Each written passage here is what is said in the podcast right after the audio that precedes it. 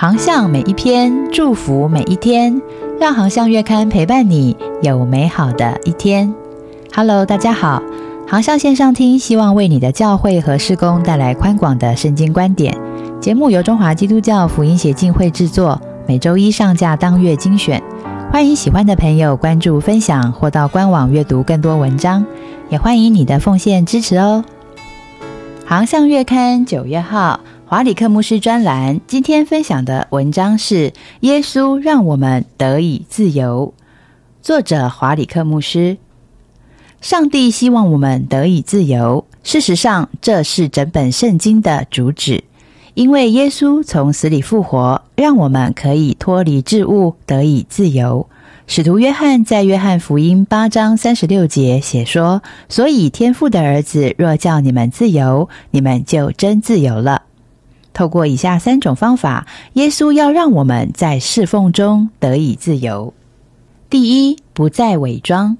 作为牧者，我们常常担心被人发现真实的自我。人们期待在牧者身上看到完美，因此牧者都会戴上面具，把真实的自我隐藏起来。而社区媒体则让情况变得更糟，让牧者看起来好像拥有了一切。我们当中有些人伪装的太久了，甚至忘了谁才是真正的自己。而我们之所以伪装的原因之一，就是想取悦人，包括家人、教会、会友、网友等等。但是在箴言二十九章二十五节告诉我们，这么做会导致一个问题，就是惧怕人的陷入网罗。没有人能够取悦每个人，就连上帝也不能。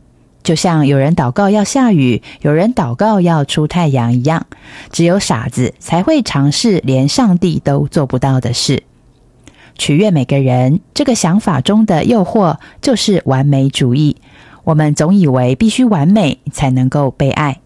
治疗取悦人和完美主义的良药，就是将注意力转移到上帝的看法上。圣经教导我们：“我要自由而行，因我素来考究你的训词。”这记载在诗篇一百一十九篇四十五节。只有意识到上帝无条件爱我们，并且致力为他而活，而不是为别人的眼光肯定而活，如此才能够从伪装的牢笼中解脱，并且找到真正的自由。第二，不再怨恨。当我们怨恨某人的时候，事工就会受阻。怨恨会让人陷入困境的牢笼中，一旦被不宽恕所束缚，就看不到上帝对我们与事工的期望。我们讲有关宽恕的道理，我们劝勉会有宽恕人，然而自己还是很难宽恕人。以下是为什么宽恕对我们的事工如此重要的几个原因。因为上帝已经宽恕了我们，我们无论怎么宽恕人都比不上上帝对我们的宽恕。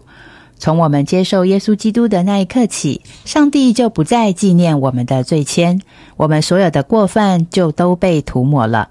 既然上帝如此宽恕我们，我们也该如此的宽恕他人。因为怨恨会让我们痛苦，坚持不宽恕不仅会伤害对方，也会伤害自己。事实上，他对我们自己的伤害更大，因为我们都需要更多的宽恕。我们都会犯错，而且会继续犯错、失败、跌倒。所以，未来我们还是要持续的需要上帝和其他人的宽恕。在马太福音六章十五节，耶稣教导我们：“你们不饶恕人的过犯，你们的天父也必不饶恕你们的过犯。”第三种，耶稣要让我们在侍奉中得以自由的方法是不再恐惧。恐惧可以称为担忧或焦虑，它就像一座监狱，永远不能让我们拥有上帝所要给予我们的丰盛生命。我相信你一定已经从事工中看到这一点。有人受到伤害，因此拒绝再接受其他人，只因为害怕带来更多的痛苦。但是牧者们，你是否曾因为恐惧而将人拒之门外呢？或许你害怕付出，不敢再将自己委身于会众，只因为你曾经在上一个教会受到很大的伤害。也或许上帝正在呼召你，或你的教会准备展开一项新的事工，但是你却害怕，如果全心跟随上帝，会发生什么难以承担的后果。要从恐惧的牢笼中解脱，就要记住，上帝爱你。无论未来发生什么，他都不会停止爱你。他的爱是无条件的。同时，也请不要忘记，上帝对你、家庭、事工都有一个计划。发生在你身上的事，不见得都是好事。但是，罗马书八章二十八节告诉我们。我们晓得万事都互相效力，叫爱上帝的人得益处，就是按他旨意被招的人。上帝是能化恶为善的神。我要为你祷告，愿你能够自由的去追寻上帝为你和你的事工所计划的一切。还喜欢今天航向线上听的文章吗？愿航向的文章祝福您有美好的一天。我们下一篇见。永清啊，台湾领袖高峰会有个来喽！二零二三台湾领袖高峰会即日起开放报名喽。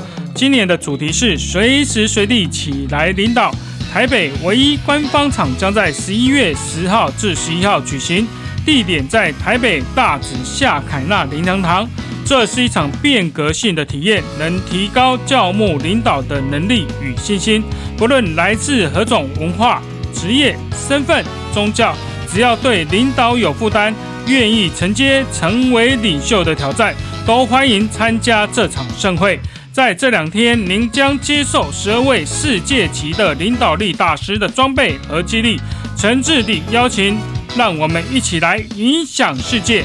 请上网搜寻“二零二三台湾领袖高峰会”。